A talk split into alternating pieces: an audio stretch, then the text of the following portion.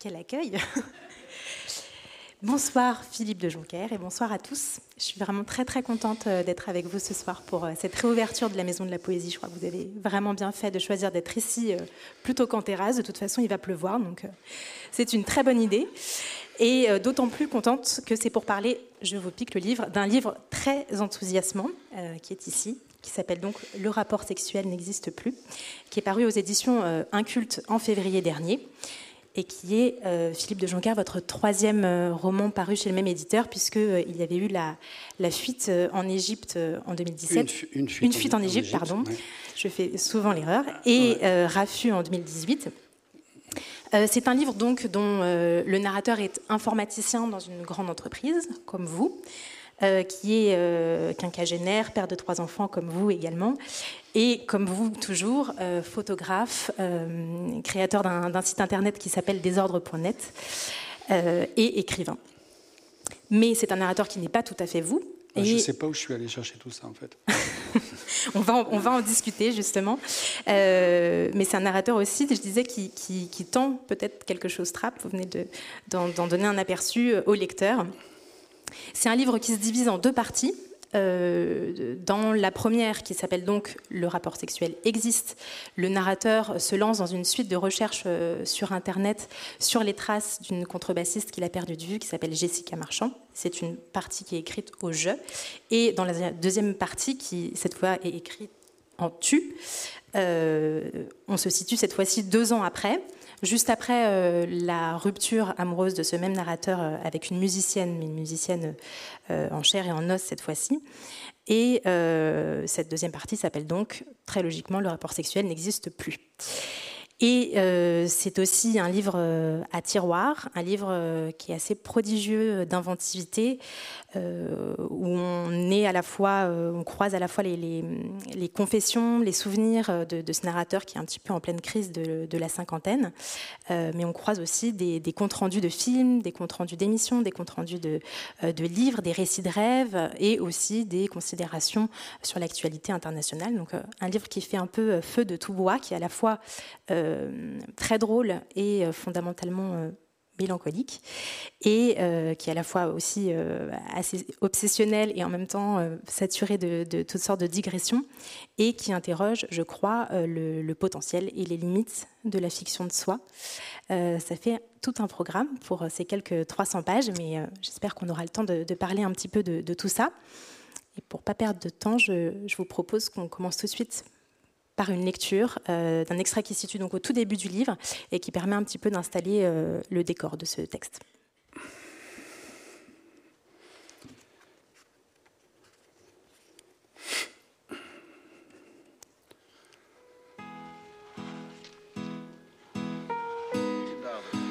Tout autour de moi, une multitude indifférenciée d'écrans d'ordinateurs depuis lesquels est piloté un gigantesque réseau informatique un empire, sans exagérer.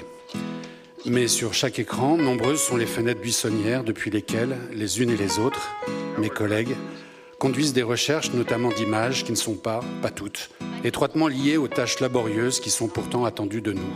Les fesses calées sur le même modèle de siège à cinq roulettes. Uniformité de mobilier reconduite aux tables, aux petites armoires roulantes à trois tiroirs de taille ascendante et autres consoles ensemble de meubles standardisés qui accueillent des téléphones aux fonctions multiples et des ordinateurs et leurs très nombreux écrans, tous allumés, quelle que soit l'heure du jour ou de la nuit. Et une jungle, vraiment, de câbles et de cordons emmêlés et entortillés.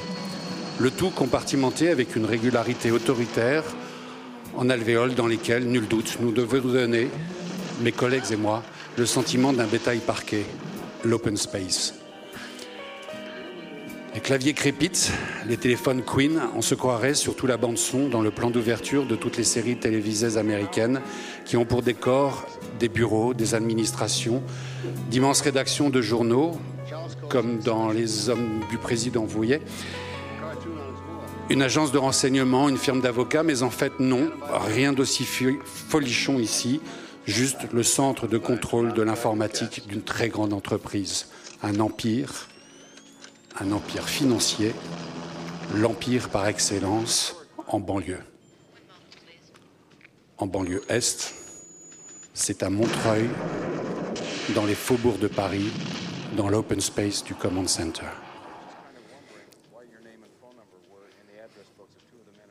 Voilà donc le, décor euh, un peu euh, insipide depuis lequel ce, narrateur euh, se lance donc à la poursuite virtuelle de cette contrebassiste qu'il a perdu de vue.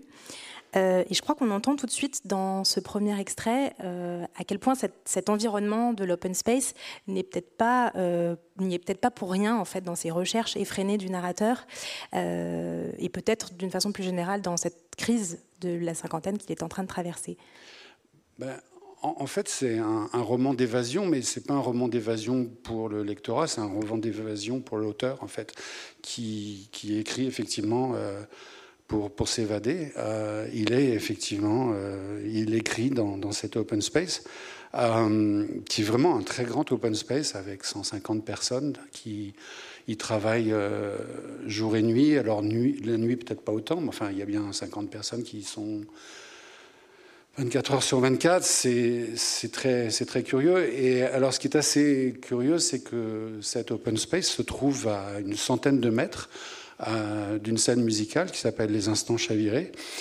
Euh, et alors, ça m'est arrivé plus d'une fois, euh, donc en sortant d'un concert aux Instants, de raccompagner un ami, une amie, musicien trop ivre, euh, enfin voilà. Et, euh, des fois, ma, voiture était garée devant cet open space. Alors je, montrais euh, cet endroit et, je disais, mais tu, tu, sais où on est là? Alors il disait, mais c'est quoi cet endroit? Ça a l'air terrible, c'est épouvantable. Je dis, bah, écoute, tu comptes trois poteaux et puis cinq sièges. Et là, c'est de là que j'ai écrit les trucs que tu as déjà lus de moi, en fait. et en général, les gens sont assez incrédules. alors, en fait, dans, les très grandes entreprises, il n'y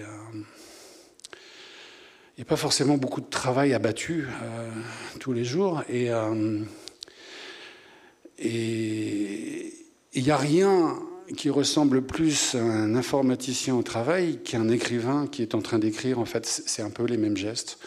Euh, et, du coup, bah, si vous ne voyez pas ce qui se passe sur l'écran, moi, j'avais la réputation d'être un sacré bosseur quand même.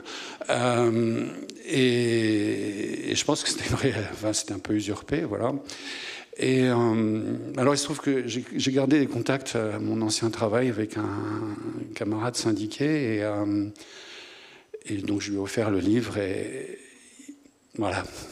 Mais il n'était pas dupe, hein, il savait, mais ça l'a quand même pas mal amusé. Il s'est peut-être reconnu dans les, les, fenêtres buissonnières qui sont ouvertes oui. part et d'autre de votre propre siège à cinq roulettes. Ouais, oui, oui. Alors oui, oui. Bah, et puis bon, en plus, il y a, y a, deux, trois choses qu'il a pu me dire à mon travail qui m'ont dérangé alors que je suis en train d'écrire. Du coup, j'ai dû les, enfin voilà, je les ai inclus dans, dans le livre. Euh, donc euh, voilà, et puis c'est pareil, quand je travaille à la maison, mes enfants n'arrêtent pas de me déranger. Euh, et du coup, bah, il y a aussi des phrases enfantines qui viennent, voilà, qui ne sont pas toujours bienvenues. Bah, voilà, et qu'on retrouve en effet dans le livre. C'est vraiment un livre qui fait feu de tout bois, on le disait. Et... Hum, Mais j'ai pas le choix. Enfin, vous voyez, je suis sans arrêt dérangé dans mon travail. Euh, donc, euh, oui, donc j'inclus les éléments au fur et à mesure qu'ils arrivent dans le désordre. On va reparler de tout ça, de la manière dont, le livre est fabriqué. Euh, je reviens un instant sur cette histoire de crise de la cinquantaine qui prend le nom d'andropause dans ce livre. Euh, donc l'andropause, l'équivalent euh, au masculin de, la ménopause, avec toutes les, réjouissances qui s'en suivent. Et euh, ce mot d'andropause, vous écrivez qu'il revient 69 fois dans le livre. Vous écrivez ça assez triomphalement en épilogue C'est la fin, oui, mais dites pas la fin. je, commence par la fin, pardon. or, c'est un sujet, l'andropause, qui, qui existe très peu en littérature. Je crois au contraire de, de la ménopause, sur laquelle il y a la littérature à la fois médicale, mais, mais pas seulement, à commencer par le, le deuxième sexe de Simone de Beauvoir. Est-ce que vous aviez envie euh, de, de réparer un petit peu cette, euh, comment dire, cette, cette disproportion en écrivant ce livre euh, sur un mal qui est finalement assez partagé, on imagine? Ben, non. Ça me va. Non, comment vous dire Ça me gêne un peu d'en parler en public. Non. vous savez qu'on peut vous lire aussi. Hein certes. Non la question est troublante. Hein. Euh, On peut passer à la suivante. non, non je vais tâcher de répondre. déjà, pour commencer, il y a un très très bon livre de Romain Gary qui s'appelle Au-delà de cette limite, votre ticket n'est plus valable. et donc là, la barre était très très haute. Hein. donc, donc je pense que j'avais pas forcément envie de, de, de me frotter à cette concurrence-là. Euh, non, je crois que enfin, de la même manière que l'open space n'est pas le meilleur décor qui soit pour une fiction, euh, que d'élever des enfants c'est tout à fait épouvantable comme tâche et ça complique beaucoup le travail d'écrivain. Euh, bah, en fait, je fais avec ce qui m'arrive. et donc j'ai 56 ans. Enfin voilà. D'accord. Mm. Alors, on va parler un petit peu de ce qui, défilait euh, derrière nous pendant, les lectures. Vous, avez allé avoir pardon, d'autres aperçus, parce qu'il y aura d'autres, lectures. Euh, ce qui se passait, en fait, là, c'est un, long poème euh, que vous avez intitulé Mon oiseau bleu et qui est hébergé sur votre site internet qui s'appelle donc désordre.net que vous avez créé en, en 2000. et ce, long poème constitue en fait une sorte de suite au rapport sexuel n'existe plus.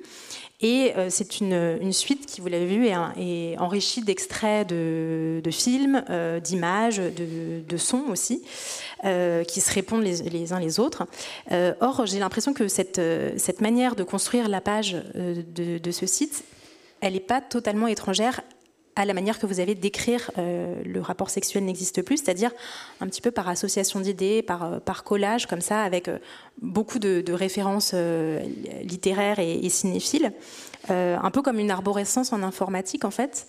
Et donc je me demandais quelle, quelle influence peut-être votre, votre familiarité avec l'informatique avait sur votre manière d'écrire et aussi quelle, quelle, de quelle façon s'articule justement cette écriture du roman avec son prolongement Alors doucement les questions, parce qu'à mon âge, c'est pas toujours facile.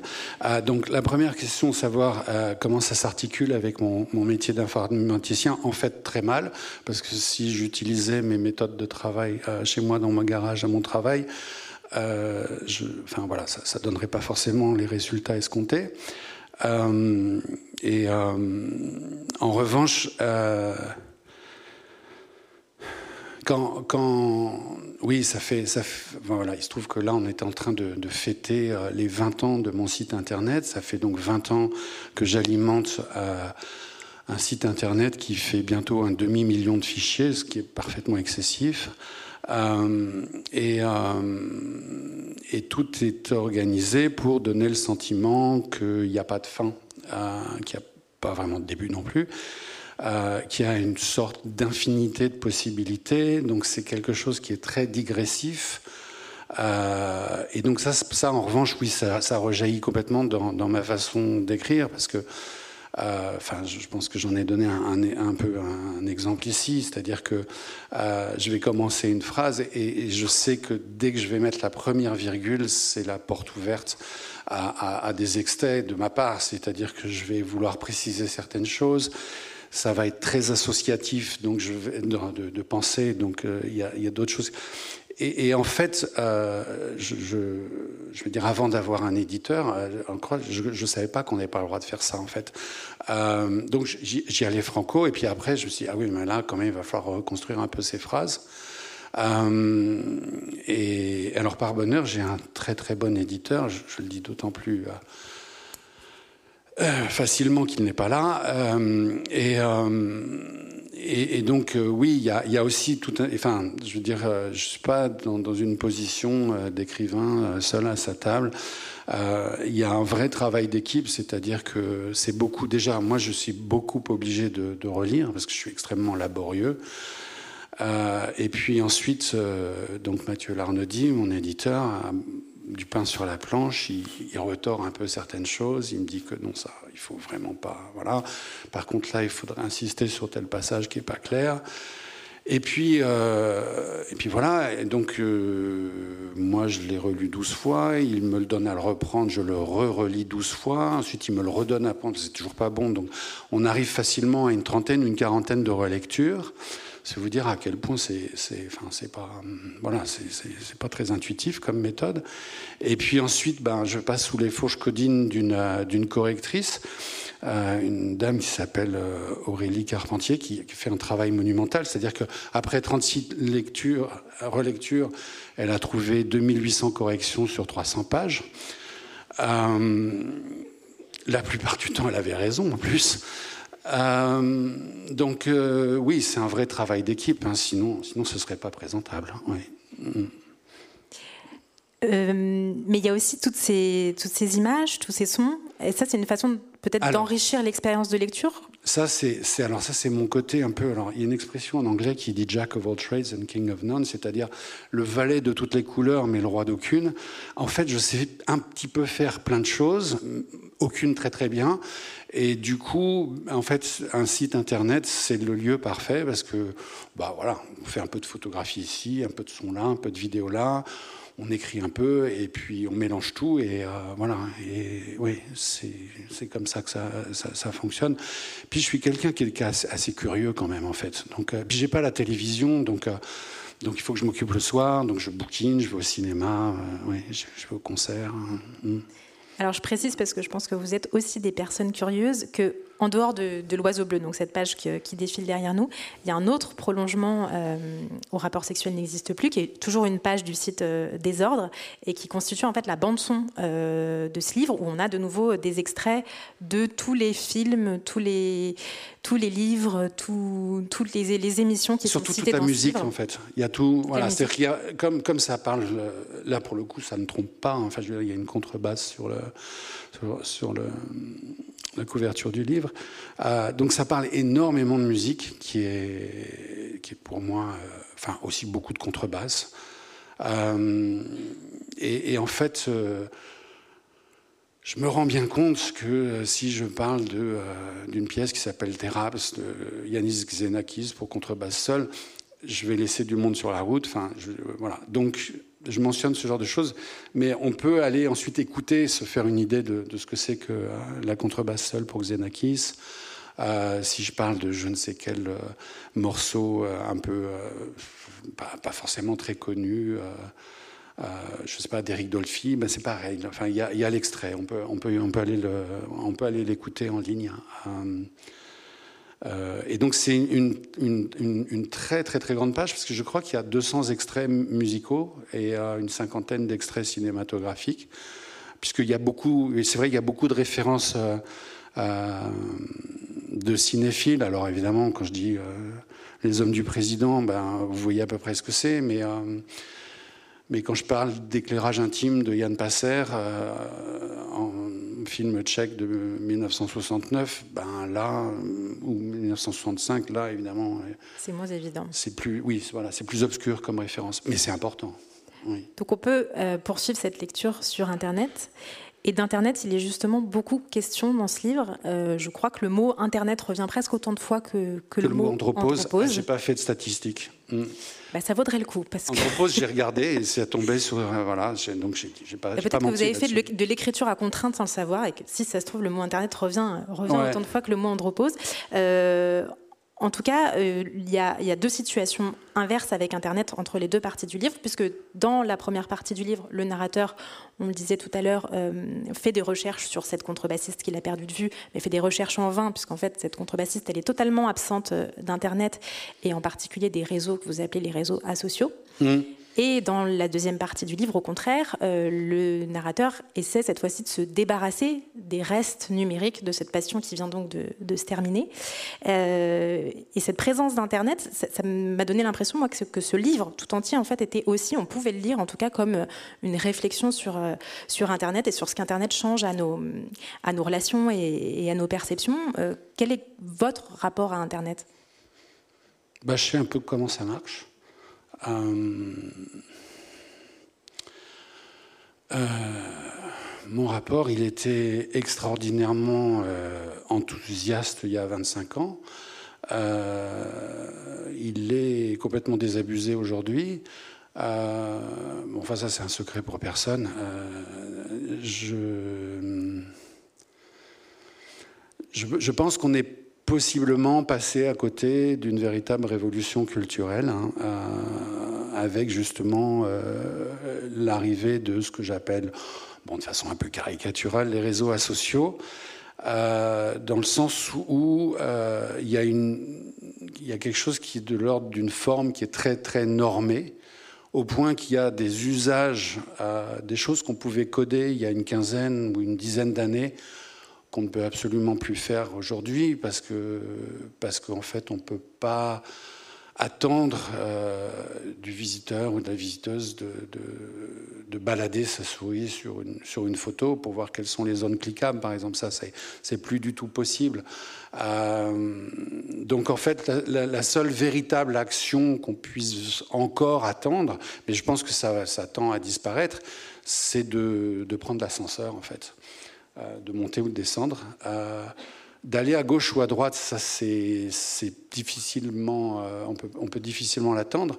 Donc pour moi, c'est un outil qui s'est appauvri de, ce fait-là, ce qui entretient un peu une certaine forme de mélancolie, parce que je continue d'avoir des idées, mais à quoi bon Enfin, voilà.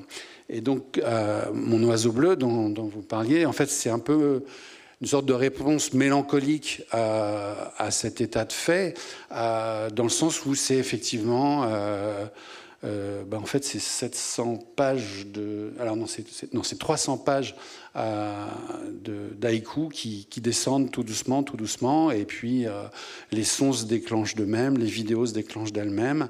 Et puis il y, a, y, a, tout un maillage de, de calques, d'opacité relative, avec des images qui, qui s'entrechoquent. Voilà.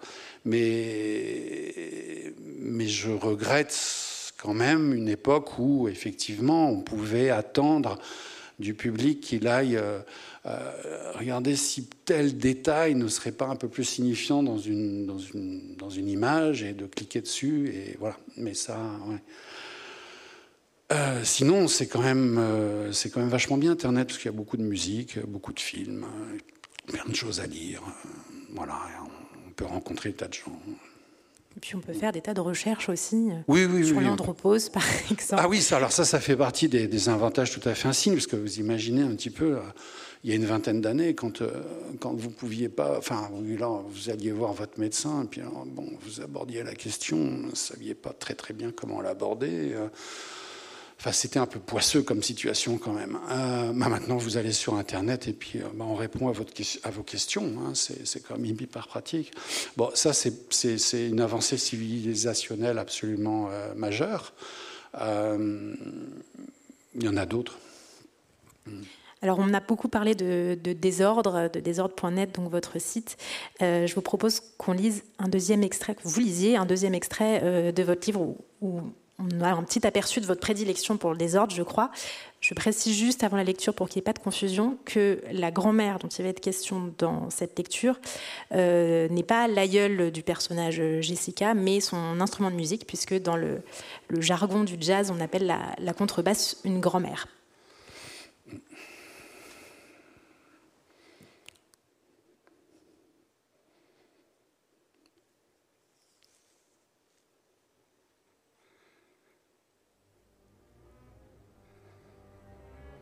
Non. Personne n'avait le droit de toucher au corps de grand-mère. C'était d'ailleurs suffisamment connu dans le milieu pour que nul n'eût jamais le culot de déplacer grand-mère, même à peine, ne serait-ce que pour faire passer, par exemple, un câble sous la moquette rase déjà mentionnée, câble destiné à brancher qui un microphone, qui un bain de pied, ou qui encore quelque instrument électrique, des ondes Martenot, un amplificateur, un orgue ou un piano électrique, des appareils électroniques, un synthétiseur, une console MIDI, hirsute de sa vingtaine de jacks, tel le 22 à Agnières, et dont l'usage était requis sur certaines pièces plus contemporaines que d'autres.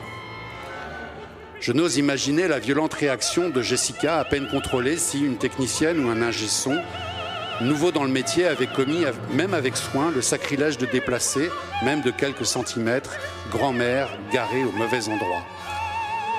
Et quelle crise avait-elle produite de la sorte par le passé pour que toutes et tous dans le milieu le sachent aussi tacitement, on ne touchait pas à la grand-mère de Jessica. D'ailleurs, c'était un implicite absolu, quelque chose qui était su sans en connaître les raisons, et dont je me demande cependant si je n'avais pas fini par en découvrir l'épisode originel par le plus grand des hasards des années plus tard. De fait, j'avais eu l'occasion, à ne pas manquer, d'assister à une répétition générale du château, de Barbe Bleue de Béla Bartok, interprété par l'Orchestre de Paris sous l'absence de baguette de Pierre Boulez. Formidable cadeau, s'il en est, que m'avait fait une amie violoniste que de pouvoir passer, assister à ce filage impeccable, seul dans l'immense théâtre musical de la ville de Paris.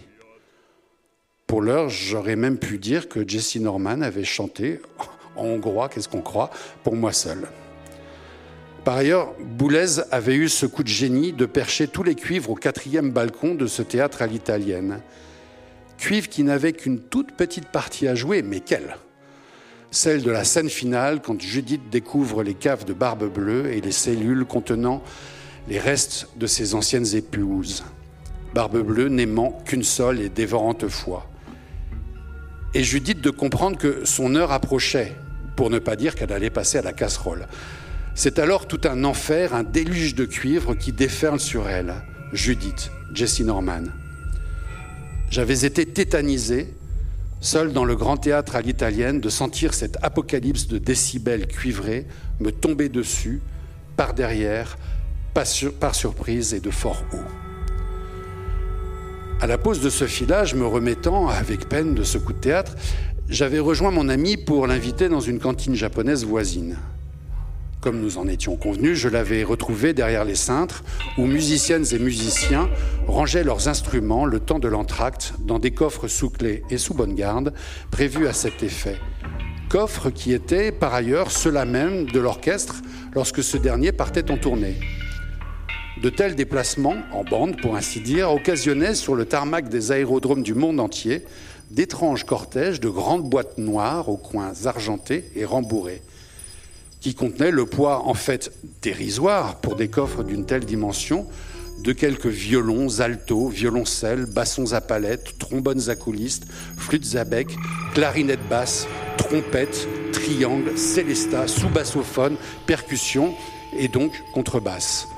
Cortège qui croisait parfois la caravane, non moins exotique, du transport de chevaux pur sang aux noms auréolés de gloire d'aussi improbables rencontres adviennent véritablement en bout de piste. Vie grouillante au pied des avions dont on ignore tout et dont je savais, moi, quelque chose pour avoir été bagagiste. Petit boulot d'été rentable, surtout ces horaires de nuit. J'avais même appris à cette occasion la signalétique des raquettes au parking. Drôle d'impression d'ailleurs que celle de l'obéissance d'un gigantesque Boeing 747, manière de brontosaure des airs, qui vient se figer pile poil, le coup de frein final faisant opiner le nez de l'appareil dans un mouvement suggérant même la génuflexion au pied du minuscule Racketman, véritable dresseur de diplodocus volant. D'autres équipages transportaient, eux, des animaux sauvages, fraîchement capturés et emprisonnés, et dont le reste de l'existence serait désormais borné aux limites immédiates de leur cage dans des zoos occidentaux. C'était alors le moment pour le pur sang qui venait de gagner je ne sais quel prix sur un hippodrome prestigieux, de croiser le dernier tigre de Tasmanie, tandis que le coffre contenant tous les accessoires de percussion, triangle compris, de l'orchestre de Paris versait lamentablement sur le tarmac. Les conducteurs des petits trains de bagages aimaient intéresser leurs courses par de menus paris. J'en savais également quelque chose du même stage ouvrier, comme on disait alors, et j'avais moi-même beaucoup misé sur ces courses improbables en bord de piste. Il y avait une telle disproportion entre la taille des coffres et le poids plume des instruments que cela trompait les conducteurs de trains de bagages qui viraient trop sec, dessalant la marchandise pas la moindre précieuse qu'il transportait pourtant, des Stradivarius peut-être pas, mais des Vunium au moins un, celui de mon ami. Le pur sang, apeuré par une telle cacophonie, déjà pas fondamentalement tranquille d'avoir fait la connaissance peu avant, on restait de part et d'autre sur son quant à soi, du dernier tigre de Tasmanie, le pur sang donc finissait par échapper aux bagagistes, lesquels ne savaient plus trop où donner de la tête entre pourchasser une bestiole mondialement connue pour sa vélocité et qui prenait la direction de la piste en sens inverse d'un long courrier arrivant, lui, de l'autre bout du monde, son commandant de bord, et ayant cependant, après 12 heures de vol, la présence d'esprit et le de remettre les gaz, ce qui ne se faisait pas sans bruit. Imaginez un peu, quatre réacteurs, fraté 8T, JT 9T, à pleine puissance, tous volets ouverts. Le dernier tigre de Tasmanie, bien que légèrement sous sédatif, une dose de cheval tout de même, feulant à tout va. Tandis que c'était désormais le coffre contenant le Célestat qui chuta. Ou les bagagistes de tenter de couvrir leurs méfaits et de remettre de l'ordre dans toute cette précieuse quincaillerie pour dire les choses comme ça. Il régnait sur le tarmac un désordre indescriptible qui pourtant serait annoté dans le cahier de consignes de la tour de contrôle, le moindre détail parfaitement horodaté. Me plaisant à imaginer un pareil cafarnaum en bout de piste, oui, je m'égare un peu, des fois je vais trop loin. J'aurais tant aimé que l'on me confie le bruitage d'une telle scène en utilisant le cahier de consignes de la tour de contrôle comme conducteur. N'avait-on pas là une parfaite partition et l'orchestre pour la jouer, le tout sur fond de tableau final de Barbe Bleue de Béla Bartok. Et je dois reconnaître que je nourris une petite prédilection pour le désordre.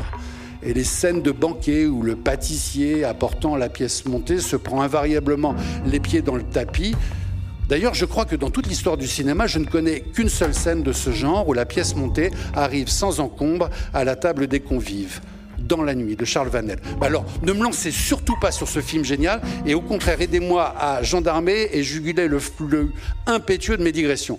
D'humeur décidément facétieuse, repensant brièvement à ce petit boulot d'été à l'aérodrome, à la seule vue de ces coffres à instruments et revoyant en songe de telles scènes, chapinesque et marxiste, j'avais fait mine de proposer à mon ami violoniste que nous intervertissions les instruments des coffres encore ouverts et dont les interprètes en pause retenaient que c'était dans tel logement, le 3.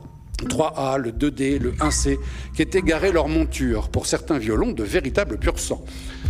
Mon ami violoniste avait souri, m'expliquant que j'étais mûr pour travailler dans un orchestre et que longtemps cela avait été une blague pendable, bien qu'un peu éculée et éventée, mais que c'était là une tradition, un aimable bizutage qui était désormais proscrit suite à l'épisode orageux qui avait eu lieu une trentaine d'années auparavant lorsqu'une contrebassiste remplaçante était entrée dans une telle furie, une vraie crise de nerfs, ayant nécessité une hospitalisation d'urgence en ne retrouvant pas sa grand-mère sur un quai de gare en province lors d'une tournée.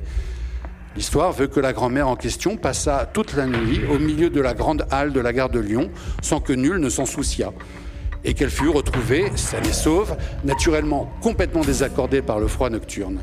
Le manque d'égard pour les personnes âgées, quand on y pense, déjà du temps de cette anecdote.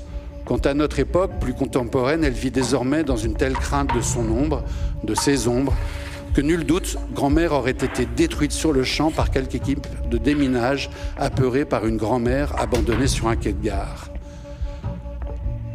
Ce fut d'ailleurs le soir même de ce filage de barbe bleue, reconnaissant sans mal sous les traits de cette contrebassiste pigiste en crise, Jessica, que j'eus cette idée de tenter de retrouver des traces d'elle sur Internet.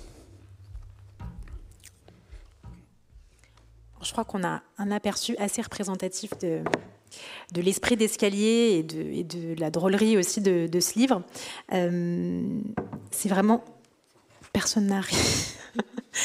Si, si, vous avez tous ri en silence. Derrière, on ne voit pas derrière les masques, c'est pour ça. Euh, en tout cas, euh, c'est un livre où moi j'ai beaucoup ri, euh, presque à chaque page, et c'est suffisamment rare pour être, pour être souligné. Et pourtant, on ne peut pas dire que, que l'angoisse liée à l'andropause ou à la, à la, rupture amoureuse soit des sujets particulièrement drôles. Ni l'open space, ni, ni élever space. des enfants, ni oui, toutes sortes de choses qui font mon quotidien. Oui. Quelle ressource est-ce que c'est alors l'humour pour vous? Euh, alors, euh, alors, tout n'est pas rose euh, dans mon existence, tant s'en faut. Et, en fait, c'est un assez bon palliatif. Ça permet, oui, ça, permet de, tenir à distance certaines choses qui peuvent faire souffrir. Euh, comment vous dire ça? Puis, puis je peux pas me retenir en fait. Euh, enfin, je veux dire, dès, qu'il y a, enfin, je, peux ramper pendant 20 pages pour faire un jeu de mots. Euh, oui, c'est. Et puis, en, fait, dans, l'existence, euh, je ne je peux pas cacher que je, en fait, je me trouve fondamentalement ridicule. Et, euh, du coup, ben, parce qu'il faut quand même vous imaginer, enfin, je veux dire, euh, je, peux être à, mon travail dans un open space, je, je suis en train d'essayer d'écrire ça ou d'autres choses. Euh, le téléphone sonne, c'est la principale du, collège de, mon fils qui est autiste. Euh, et qui sème la panique dans ce. Voilà. Et alors, elle, me dit qu'il faut absolument que je vienne parce que. Voilà, bon, alors, ok. Ben, je raccroche. Pendant ce là mes collègues parlent de football, de sujet auquel je connais rien. Euh, enfin, je veux dire, c'est le désordre permanent. c'est des journées qui sont juste remplies de et, moi, je m'agite en tous sens. Euh, depuis deux ans, je m'agite plus, et donc ça va beaucoup mieux. Euh, mais, voilà, mais ça, ne m'empêche pas d'avoir un certain détachement par rapport à ça, de me regarder m'agiter en disant mais mon pauvre gars, tu, tu tu vas pas vivre, très très très âgé hein, à ce rythme-là, quoi. Et euh, voilà oui, c'est une manière de tenir un peu les choses, euh, les, choses à distance. Hein. Je ne peux, je peux pas dire les, choses autrement. Euh, vos enfants aussi ont beaucoup d'humour. Il y a beaucoup de, petites blagues qui sont insérées dans. Ah bah je leur, vole, je leur vole plein de trucs. Bah, déjà, enfin, déjà, je les nourris, je trouve que c'est pas mal. J'essaye de les élever. Donc, si eux, ils font des bonnes astuces, je peux les récupérer. Enfin, je trouve que c'est de bonne guerre quand même. Euh, parce que oui, enfin, ça, coûte quand même assez cher d'élever des enfants. Donc, euh, oui. Je vous laisse découvrir donc les vols effectués à l'encontre de vos enfants. Oui, c'est-à-dire, ben, je, vois, ben, enfin, il y a euh, une certaine Zoé euh, dans, dans, ce livre qui est dyslexique et voilà, un jour elle m'a dit être dyslexique et s'appeler de Jonker. Elle a dit aussi euh, que l'orthographe du mot dyslexique a été inventée pour emmerder le les dyslexiques. Mm. Euh, alors, ce qui apparaît, c'est bon sang ne saurait mentir. Bon sang ne saurait mentir. Ce qui apparaît aussi dans cet extrait, c'est l'importance de la musique. Vous en avez un petit peu parlé tout à l'heure. Euh, et la musique dans ce livre, elle n'est elle est pas présente seulement à travers les, deux personnages féminins de, musiciennes, euh, pas seulement à travers euh, la contrebasse et pas seulement à travers toutes ces, euh, références musicales que vous, citez dans le livre. J'ai l'impression qu'elle passe aussi par le, travail même de la langue, par les sonorités, par le rythme que vous, imposez aux phrases, par des leitmotifs aussi qui reviennent dans, le texte. je crois que rien que dans, l'extrait qui vient de nous être lu, on, entend assez bien comment le, tarmac se transforme en, concert improvisé. Euh, quelle source d'inspiration c'est pour vous la musique et comment est-ce que vous avez euh, travaillé sur, euh, sur la langue, justement, sur ces, périodes, ces cadences? Alors, ben, moi, je suis un musicien contrarié, c'est-à-dire que j'ai pas d'oreille, j'ai aucun sens du rythme, et du coup, je, je, suis assez rapidement disqualifié pour ce qui est de faire de la musique. Mais pourtant, j'aime bien ça. Euh, et donc ça, c'est quelque chose dans lequel, je, enfin oui, c'est un domaine dans lequel je ne peux pas m'exprimer. En fait, enfin, je trouve ça très triste. Euh, et du coup, en fait, euh, j'avais effectivement envie d'écrire un, un, roman qui parle beaucoup de musique, de mon, de mon rapport à la musique, puisque j'en écoute beaucoup. Euh, j'écoute euh, parfois de la musique que certains de mes amis ont du mal à considérer comme de la musique. C'est des expériences, certaines sonores, qui, qui, qui m'intéressent beaucoup. voilà. Et en fait, ce qui est venu à force de, polir euh, les phrases, de, les reprendre, parce que j'ai une méthode, euh, j'ai essayé d'expliquer ça tout à l'heure, mais euh, j'ai une méthode de travail qui est complètement aberrante, c'est-à-dire que j'écris une histoire qui fait une cinquantaine de pages, et puis, puis je l'imprime, et ensuite, entre les lignes, je rajoute des trucs parce que je me dis non, là, ça, ça va pas, ou voilà. Et, donc, euh, je reporte toutes ces corrections, je les remets dans, le fichier de traitement de texte et que je le réimprime. et puis, et puis je, recommence, je, rajoute des trucs, j'en retire. Et puis, je reporte ces corrections, je, voilà, j'imprime le fichier, et puis je, enfin, je pense que vous avez compris. Et, donc, je fais ça une bonne douzaine de fois avant que ça soit présentable. Euh, et, en fait, euh, là, il y avait vraiment quelque chose qui s'est un peu ouvert à moi, en quelque sorte. C'était la possibilité de jouer notamment avec les allitérations, de faire... Euh, euh, oui, c'est ça, de, de, de, de, jouer aussi avec le rythme, euh, de, doubler certaines choses. Euh. Alors, il y, a quelque chose, enfin, je ne sais pas, peut-être que vous aviez prévu d'en parler, mais parce que j'en profite parce que le thème est hyper à la mode. Et voilà, en fait, c'est un livre qui est écrit en, en écriture inclusive. c'est vrai. Je ne vous permets pas de rire. Euh, alors c'est vrai, ça ne se voit pas, mais c'est vrai, et ça a demandé beaucoup de travail. Euh, et, notamment, bah, voilà, moi je trouve que c'est quand même assez intéressant parce que on a l'air de, penser que c'est un obstacle que euh, que Villon, Voltaire et d'autres se retournent dans leur alors qu'en fait pas du tout, je pense pas. ils sont morts et et, en fait, on peut se servir de ça euh, pour euh, ben justement euh, être un peu plus égalitaire, être inclusif. et même ça peut, quand on a besoin de faire une petite répétition, de, rajouter un peu de rythme ou quelque chose, ben ça marche très très bien. Ça donne des, des phrases comme vous étiez faites l'une pour l'autre. Euh, sachant que le narrateur est un homme et, et qu'il parle d'une femme, donc de, bah, cette bah, musicienne. L'une c'est la femme et l'autre c'est l'homme. Enfin, c'est pas difficile à comprendre. Mais pour tout vous dire, quand je suis tombée sur ces phrases au début, je me suis dit tiens, c'est peut-être une faute de frappe avant de comprendre que c'était parfaitement volontaire. Alors avec Aurélie Carpentier, les fautes de frappe, c'est juste pas possible. C'est juste pas possible. C'est inimaginable. Vous avez fait donc le choix que le, le féminin l'emporte sur le masculin pour une fois. Et et c'est une bonne idée et c'est pas c'est pas ah sûr tout à fait ça. C'est le c'est le c'est l'accord de proximité. L'accord de proximité. Ouais. Mm. Qui est un accord euh, qui en fait dans la langue française a prévalu jusqu'à la Renaissance. Je crois on trouve des traces de de ce choix d'accord jusqu'à finalement assez tard dans dans la littérature. Donc. Euh, ouais. Euh, J'en sais rien, mais je sais que ça existe et qu'on peut s'en servir. Je vous le dis. D'accord. et effectivement, en tout cas, c'est une manière de faire, de, de nouveau du point de vue des sonorités, de faire entendre le féminin dans la langue, ce qui n'est pas mhm. absurde ni gratuit dans un livre qui, est, qui parle d'amour et de l'amour pour une femme en, l'occurrence. Euh, il est d'ailleurs beaucoup question de, je dis d'ailleurs, il est beaucoup question de corps dans ce livre, euh, du corps de la femme en effet, mais, mais pas seulement, euh, du corps à corps de la musicienne avec, avec sa, contrebasse, et, et, aussi de la douleur quasiment physique qu'on ressent à la suite d'une rupture amoureuse.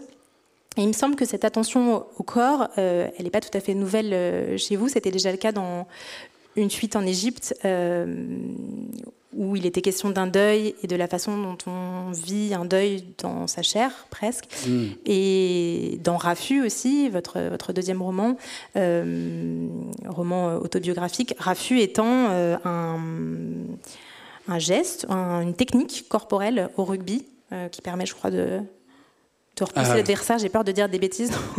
oui, dans le, Comme s'il fallait toujours voilà, impliquer le, corps en fait dans, dans l'écriture. Oui, alors donc pour répondre, parce que je sens qu'il y a de la curiosité par rapport au raffut, et puis, puis que j'aime bien parler de rugby. Euh, c'est assez drôle parce qu'une fois j'ai été invité euh, dans un club de rugby pour présenter le livre à la fête du club. Et c'était assez drôle parce que, donc à un moment, il faut que je me lève, je monte sur l'estrade pour, euh, pour dire ben voilà, j'ai écrit ce livre. Alors je dis c'est très drôle parce que d'habitude, je vais dans des librairies, dans des cercles littéraires, et puis j'entends les gens me dire mais c'est quoi un raffut? Donc là, je ne vais pas avoir à le dire, parce que je suis dans un club de rugby. Et puis là, il y avait une espèce de gros troisième ligne qui était juste derrière moi qui dit C'est quoi un livre? Donc le est un geste qui permet euh, au porteur du ballon euh, ou à la porteuse du ballon euh, de se débarrasser de la personne qui tente de, le ou de la plaquer. Voilà. Ma question portait sur le corps. Alors le corps. Euh, alors le corps qui souffre. Euh, alors déjà dans mon, dans mon travail photographique, euh, il y a eu à plusieurs occasions des approches sur la disparité du corps sur le fait que de temps en temps le corps souffre,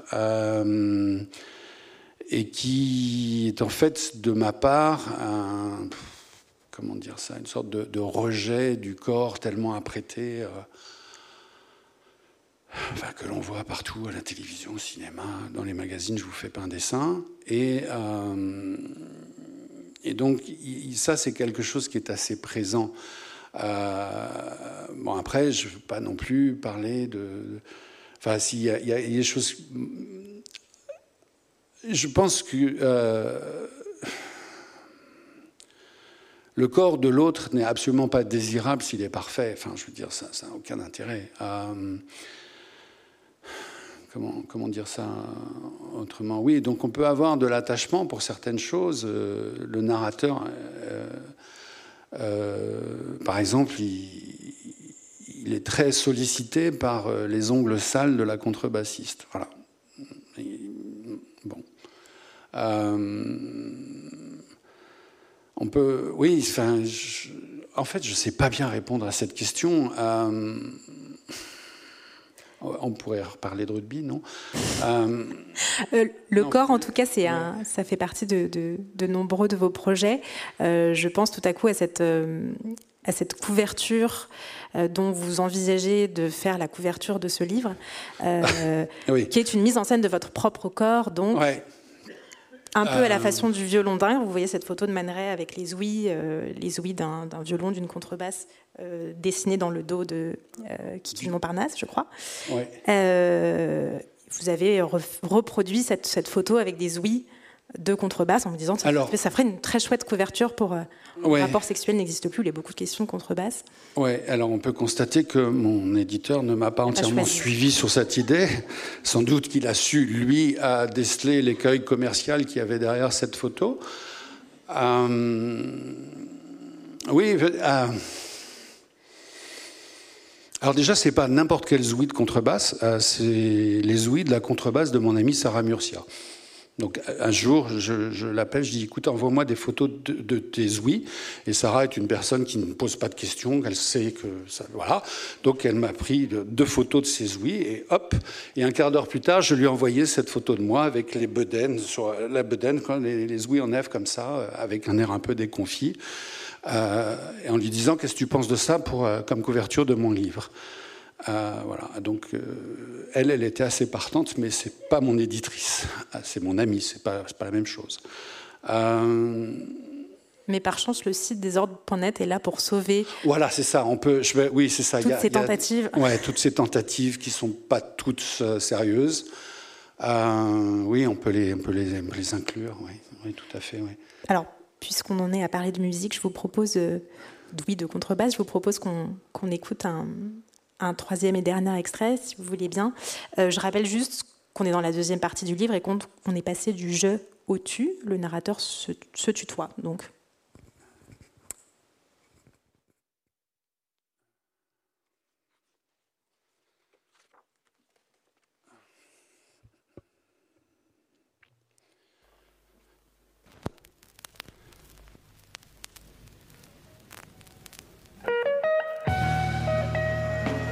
Quand tu entres chez elle pour la première fois, bien sûr, tu remarques l'autocollant Atomkraft Nine Danke sur la boîte aux lettres. Et naturellement, il y a son instrument et toute la charge quasi érotique pour toi d'un tel instrument, notamment ses ouïes en F. Il y a une sorte de toit typographe qui fond aux ouïes en F. Mais surtout, il y a ce mur qui ressemble finalement à un mur de chez toi, en mur rangé. Chez elle, Georges Perec et Georges Perros sont mitoyens. Ce dont tu as failli faire la remarque interrogative avant de comprendre par toi-même que cela devait être le cas dans de nombreuses bibliothèques. De même Queneau et Quignard. Mais Queneau, mais chez elle, nettement plus de livres de Quignard que de Queneau. Pour cela aussi, ce serait plutôt l'inverse chez toi, une bonne vingtaine de livres de Queneau pour un seul Quignard, la haine de la musique. Et tu as beau faire attention à ne pas regarder, tu te gendarmes, Mais bien sûr que tu vois des choses. Tout un rayonnage de livres de sociologie, du Bourdieu à bouche que veux-tu? Tiens, penses-tu? Une photographie d'elle enfant, vous avez exactement le même âge. Tiens, tiens, penses-tu? Tu reconnais dans cette image une patte, un grain et une manière appliquée de prendre des photographies qui datent effectivement des années 70 et tu en es très ému. Les années 70 auront été un sommet esthétique en soi indépassable. Tu vois bien qu'il y a aussi de nombreux disques chez elle, mais c'est également le contraire de chez toi. Chez elle, John Coltrane et Ornette Coleman ne sont pas nécessairement voisins. Tu aperçois le coffret des sessions de Coltrane chez Impulse. Et finalement, c'est Coltrane, une nouvelle fois, qui te sauve. Parce qu'en plus d'être un homme du regard, tu es un homme de récit. Et tu peux enfin détourner ton regard et la détourner, elle, de ce qu'elle doit commencer à percevoir, de ce surcroît d'attention. Et tu lui racontes comment ce Coltrane-là, donc, t'a sauvé. Ou plus exactement, comment l'enregistrement de ces disques sur cassette, il y a presque 30 ans, t'a sauvé. Ton ami Lola t'avait prêté ce coffret issu de la collection pléthorique de disques de son père.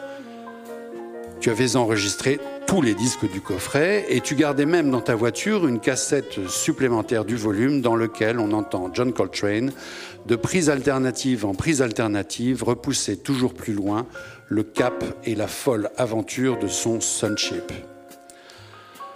Ce n'était pas, sans doute pas, tant s'en faut, la période la plus heureuse de ta vie.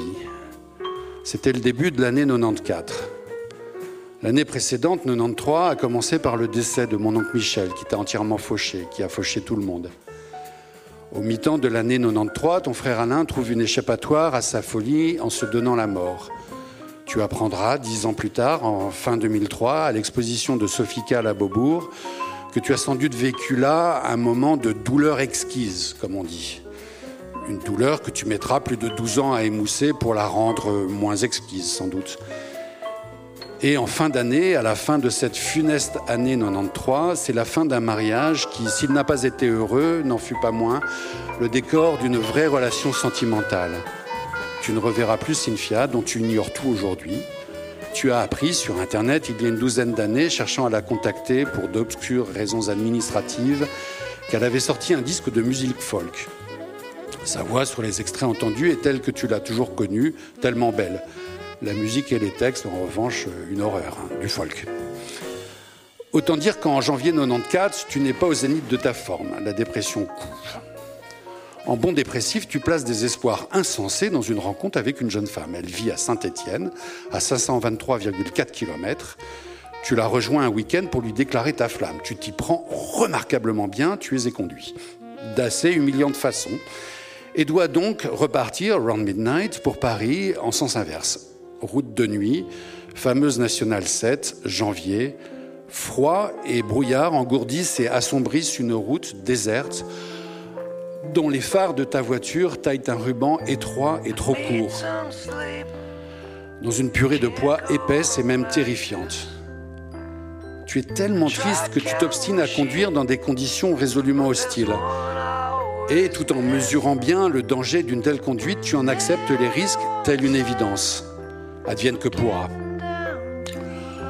L'autoradio est aussi poussif que le moteur de la Citroën AX. Il joue la cassette de Coltrane et se bat pour la jouer par-dessus le bruit incessant et monocorde du moteur. Et tandis que tu céderais presque à la tentation de te laisser aller au sommeil ou encore à l'accident, Quelque chose de ce disque fait son chemin jusqu'à toi. Une beauté, tu ne peux pas écrire les choses différemment. Une lumière surtout, solaire en pleine nuit. Quelque chose qui te fait ralentir prudemment. Quelque chose que tu as envie d'écouter, que tu as envie de creuser. Une chose pour laquelle tu as finalement envie de vivre. Tu es arrivé à Paris vers 7 heures du matin, il faisait encore nuit. Tu es monté chez toi et tu as regardé le jour se lever, un jour gris, sur les façades monotones de l'avenue de Ménil, en buvant un café. Tu t'es masturbé, tu es allé te coucher, tu as dormi tout le jour. Tu t'es réveillé, il faisait déjà nuit, et le soir, tu es parti travailler. À l'époque, tu travaillais de nuit. En démarrant la voiture pour aller au boulot, l'autoradio s'est mis en marche. Coltrane continuait de barrer son sunship vers l'inconnu, vers l'infini Coltrane Again. Je pars d'un point et je vais le plus loin possible. John Coltrane, 1926-1967.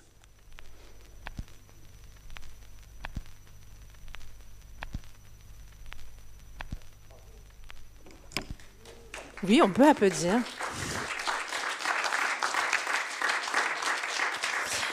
C'est un passage que j'aime beaucoup aussi et qui permet de montrer que ce livre n'est pas que drôle. voilà. Il, aussi Il y a des passages qui sont fondamentalement déprimants. Euh, celui-là en fait partie. Euh, c'est un livre dans lequel à force de méditer sur l'andropause, le narrateur finit par se dire que c'est peut-être pas forcément un mal euh, et que cette sorte de, crépuscule un petit peu de, la vie ou cette forme de, memento mori, puisque c'est un peu une répétition avant la mort, hein, comme vous l'écrivez, mm.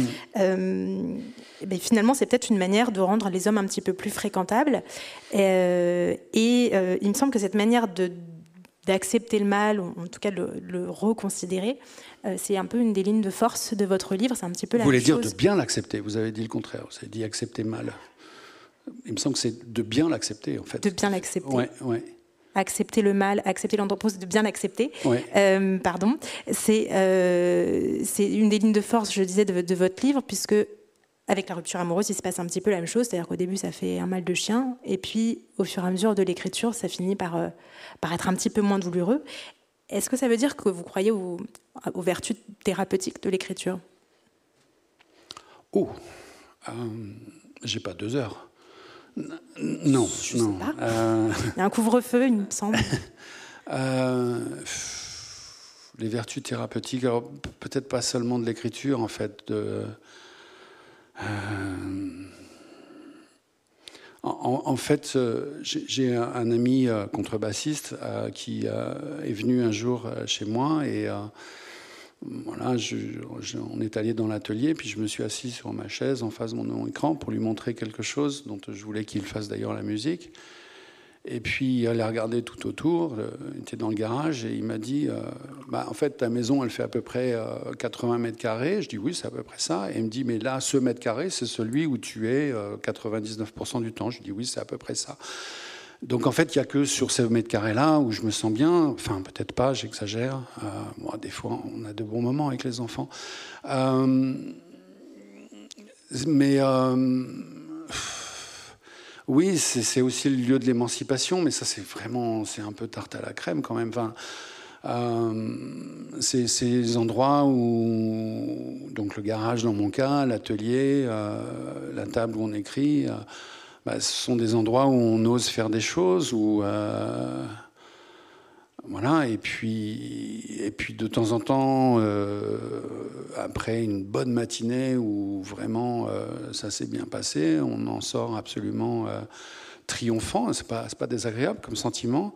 Bon, le lendemain, on relit ce qu'on a écrit, on se rend compte que c'est pas triomphal, mais, mais qu'on peut l'améliorer en s'y prenant bien.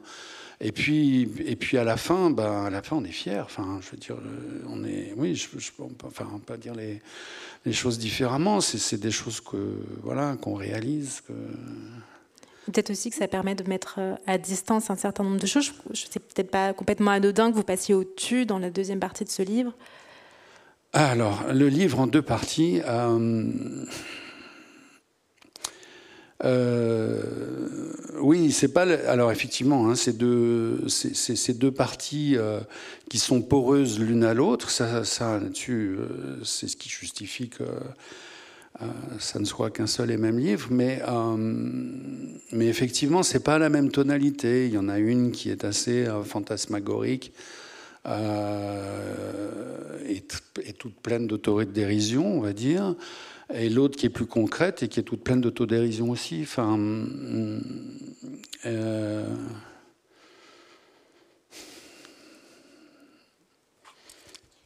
En même temps, il y a un, il y a un peu un, écueil à cette démarche littéraire. C'est une chose que vous, vous, écrivez aussi dans ce livre.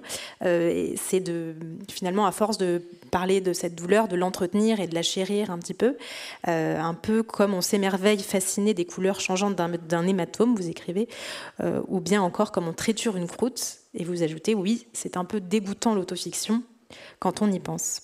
Oui, bah oui.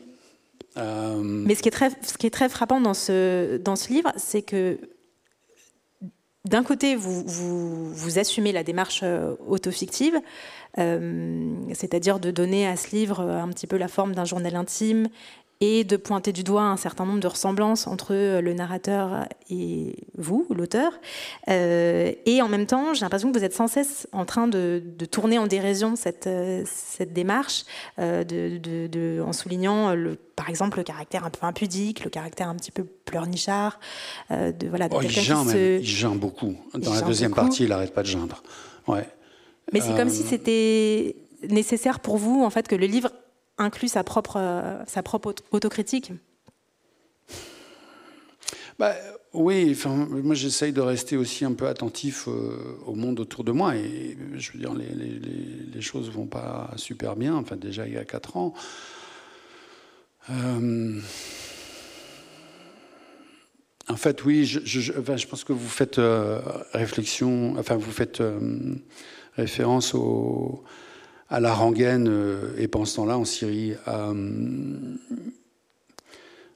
ouais, enfin voilà, il, me semblait effectivement que euh, pour ne pas verser dans, quelque chose qui serait sans distance et si fondamentalement impudique finalement, bien qu'en fait tout soit complètement inventé, à part tout ce qui est vrai. Ben, c'était, oui, c'était aussi, c'est important aussi de, de contrebalancer ça un petit peu, effectivement. Euh, ça aide beaucoup d'ailleurs. Hein. Enfin, je veux dire, c'est une sorte de, de, relativité euh, qui, est, qui est très aidante. Euh, et puis, et puis les enfants aussi, hein, parce qu'il faut quand même que je vous en parle. Enfin, je veux dire vous êtes complètement percuté par, euh, parce que ça c'est quand même un peu vrai, euh, par, un, immense chagrin d'amour. Et puis ben, le soir, c'est qu'est-ce qu'on mange, quoi, et à quelle heure? Euh, bah, tu n'as pas l'air bien, papa Non, non, ça va, ça va. On, mange des pâtes. Bon, très bien. et puis, puis c'est encore plus compliqué quand un des enfants a un à propos assez relatif dans la conversation. Euh, et puis, ben, pourtant, il faut, il faut continuer. Quoi. Enfin, je veux dire, on ne peut pas continuer, mais il faut continuer. Enfin, hmm. Mais ce qui m'intéresse, c'est que j'ai l'impression que vous êtes toujours euh, entre les, deux pôles. Il y, a, il y, a, une phrase qui revient beaucoup dans ce livre, deux phrases qui reviennent très souvent comme des leitmotifs. C'est je n'invente rien et euh, vous pouvez vérifier. C'est une sorte de, de, clin d'œil un peu malicieux au lecteur. C'est en même temps une manière d'accréditer ce que vous êtes en train de, de raconter et, et, en même temps de vous moquer un petit peu du lecteur euh, qui, je crois, a cette tendance, en tout cas moi je l'aide, de, toujours se demander ce qui, ce qui est véridique et ce qui ne l'est pas. Ce qui n'a aucun intérêt quand on y pense. Ce qui n'a aucun intérêt, mais qui est un euh, réflexe assez. Oui. Avec lequel vous jouez, en tout cas, j'ai l'impression. Ah, bah oui, oui, oui, parce que c'est quand même. Euh, comment dirais-je? Oui, ça, c'est quand même. On peut, enfin, c'est un peu une valse, quoi. C'est. On, parce que quand, enfin, au fur et à mesure de, moi, je remarque cette chose, c'est qu'il y a de plus en plus de monde dans le garage avec moi. C'est-à-dire que la première fois, quand j'ai écrit Une fuite en Égypte, ben, j'étais un petit peu tout seul, euh, et puis je savais pas très très bien où ça allait. Euh. voilà, et, en fait, donc, après une douzaine d'années de reprendre mon brouillon, il a il a finalement trouvé le chemin de la publication. Il, a été grandement amélioré par son éditeur. Bon, et puis je lui ai donné le deuxième, euh, mais le troisième, ben, je sens bien qu'il y a, que je suis pas tout seul dans mon garage, quoi, qu'il y a des gens qui lisent par-dessus mon épaule. Euh, euh, et, il faut, il me semble que de c'est pas juste un rapport d'amitié, de c'est pas juste des boutades, c'est juste dire bah, que les choses ont changé, qu'elles euh, euh, et qu'il faut que ça reste, euh, il faut que ça reste correct, quoi. Enfin, voilà. que je suis très hésitant sur la manière de vous répondre. Vous avez dû remarquer. Hein. Ce, lien à votre, à votre éditeur, il est mis aussi en scène euh, dans le livre. Oui, et ça, ça lui déplaît fondamentalement. J'ai compris que pour le prochain, il fallait pas recommencer. C'est pourtant un passage très, très, très, très drôle. Oui.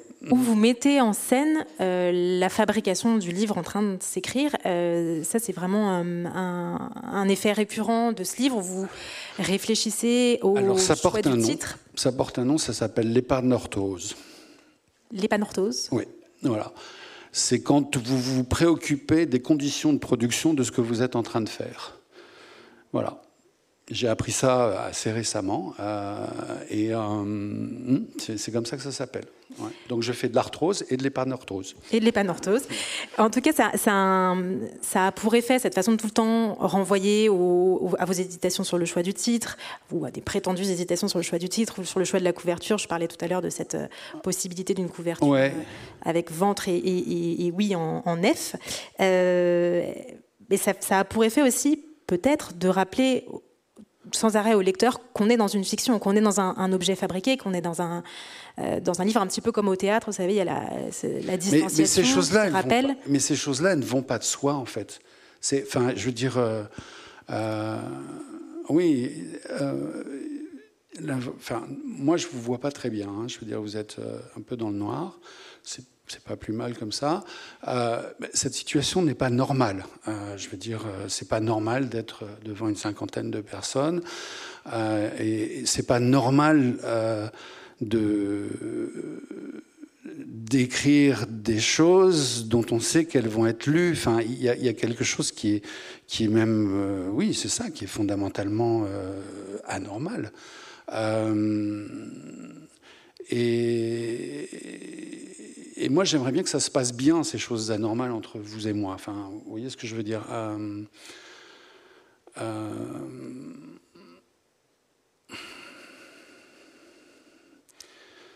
Oui, j'ai- j'ai- j'aime bien que les, relations soient équilibrées euh, et qu'elles soient respectueuses des unes et des autres. Et- et il me semble que c'est une politesse, une, une, correction que, je peux avoir, une sorte de courtoisie en fait, euh, peut-être même à un certain moment une élégance. euh, de, dire oui, oui, je, je- sais que vous êtes là, que vous êtes en train de, lire mon livre, euh, et, euh, et je vous en remercie. Euh, et, et ça me touche beaucoup que ça vous intéresse. euh, et, à, vrai dire, euh, pour vous dire à quel point je, pousse euh, loin ce, désir de, tendre la main, enfin, il y a même mon numéro de téléphone hein, dans le livre. Il y a mon adresse mail. Enfin, alors il n'y a pas mon adresse, mais c'est parce que j'ai pas réussi à le caser. Mais, euh, mais oui, enfin, c'est il y a euh, de ma part un véritable désir, je crois, de, tendre la main, de vous tendre la main. Et parce que oui, on, on vit une époque pas si formidable, quoi. de tendre la main et donc peut-être d'abolir euh, cette frontière un peu euh, factice entre la fiction et la réalité qui n'a pas forcément de sens, Alors, en euh, disant que l'une se dilue dans l'autre en fait. C'est un peu le la façon en tout cas dont moi j'ai lu ce Alors c'est Ce le, le- le- le rapport de la fiction et de la réalité, ou plus exactement de l'image, de l'idée que l'on se fait de la réalité, euh, qui est une fiction, euh, qui est faite avec des bouts de réel. Euh, Il y a, euh, en ce moment, je suis en train de travailler sur un film documentaire. Et euh, j'ai un producteur qui est absolument adorable, qui, est gentil comme tout et tout. Mais je, vois bien que de temps en temps, il y a euh, cette frontière que je discerne mal entre les deux. Et ça, de temps en temps, ça lui fait un peu peur parce qu'il dit bah, Moi, je suis producteur de films documentaires. Moi, j'ai enfin, il y a cette citation que j'aime beaucoup de, Roland Topor qui dit que si vous mettez un gramme de merde dans un kilo de caviar, ben vous ruinez entièrement le caviar. En revanche, si vous mettez un gramme de caviar dans un kilo de merde, ça ne changera pas le goût de la merde. Euh, la fiction, c'est ça aussi, en fait. C'est-à-dire que dès que, euh, dès que vous. Oui, c'est ça. Enfin, dès, que vous essayez de raconter les choses comme elles se sont passées, bah, vous bifurquez à la première virgule, en fait. Euh, et puis, est-ce que c'est grave? J'en sais rien. De toute façon, c'est une somme euh, très infinie de, malentendus, voilà. Et puis, et puis, alors par exemple, une fuite en Égypte, c'est une histoire qui est, mais alors complètement inventée, dans laquelle tout est vrai. Mais euh, ben voilà, je, n'ai tué personne, enfin personne n'est mort. Enfin, je veux dire, euh, enfin dans toutes les personnes éventuellement représentées dans ce livre, euh, personne n'est mort. Rafu, je commence la, première phrase, c'est je ne vais pas vous raconter d'histoire. Euh, et donc tout est... En fait, c'est une histoire vraie, mais à tout moment, euh, j'ai la tentation de changer un peu les choses. Et comme c'est une histoire de justice et de récit, ben, on voit bien que, que tout ça n'est pas, est, pas fixe, quoi, et pas ni noir ni blanc, une espèce d'échelle de, gris extraordinairement euh, étendue. Euh, et donc, euh, bah, dans celui-là, je, vais, un peu plus loin, c'est-à-dire que je me renseigne sur Internet, enfin le narrateur se renseigne sur Internet, savoir comment est-ce qu'il pourrait euh, saboter la voiture de, l'homme pour lequel est repartie sa, compagne. et, ben Internet, c'est quand même quelque chose, hein, parce que vous, trouvez des renseignements là-dessus. Enfin, je dis, je dis ça, je dis rien. Hein. Enfin, je veux dire mais enfin, vous prenez vos responsabilités. Euh, donc, oui, c'est tout ça est. Hum,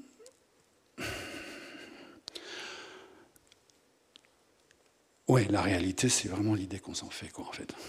Hum. Et oui.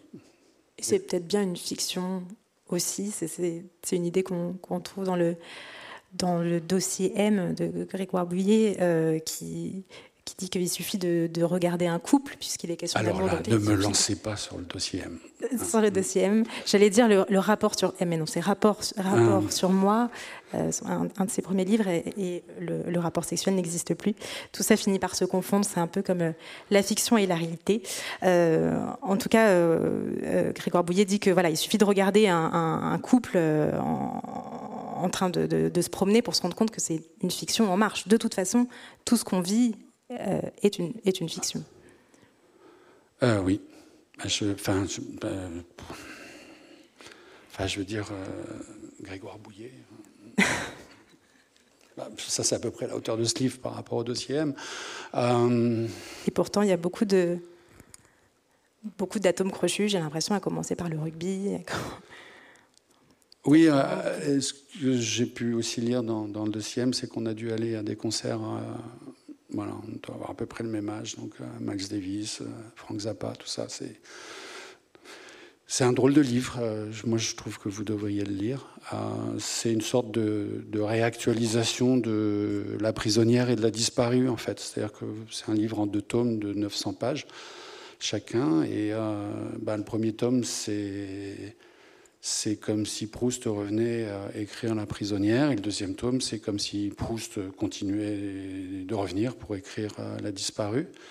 Euh, alors c'est pas tout à fait la même langue, mais c'est, oui, c'est ça. Donc c'est là où Proust nous nous dit comment comment nous vivons, comment nous ressentons nos, nos sentiments, nos souvenirs. Euh, ces effets, de, mémoire involontaire, euh, ben en fait, euh, je ne sais pas par quel biais technologique, en fait, euh, Grégoire Bouillet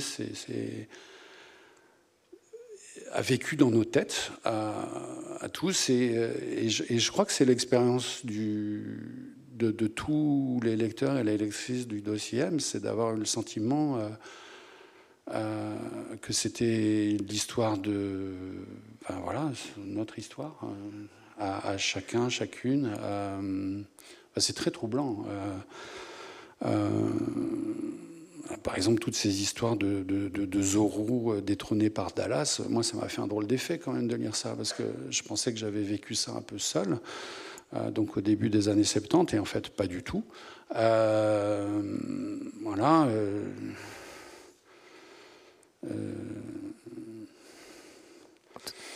En tout cas, je crois que vous venez de donner un bon aperçu de la générosité qui est la vôtre d'ouvrir toujours à d'autres œuvres.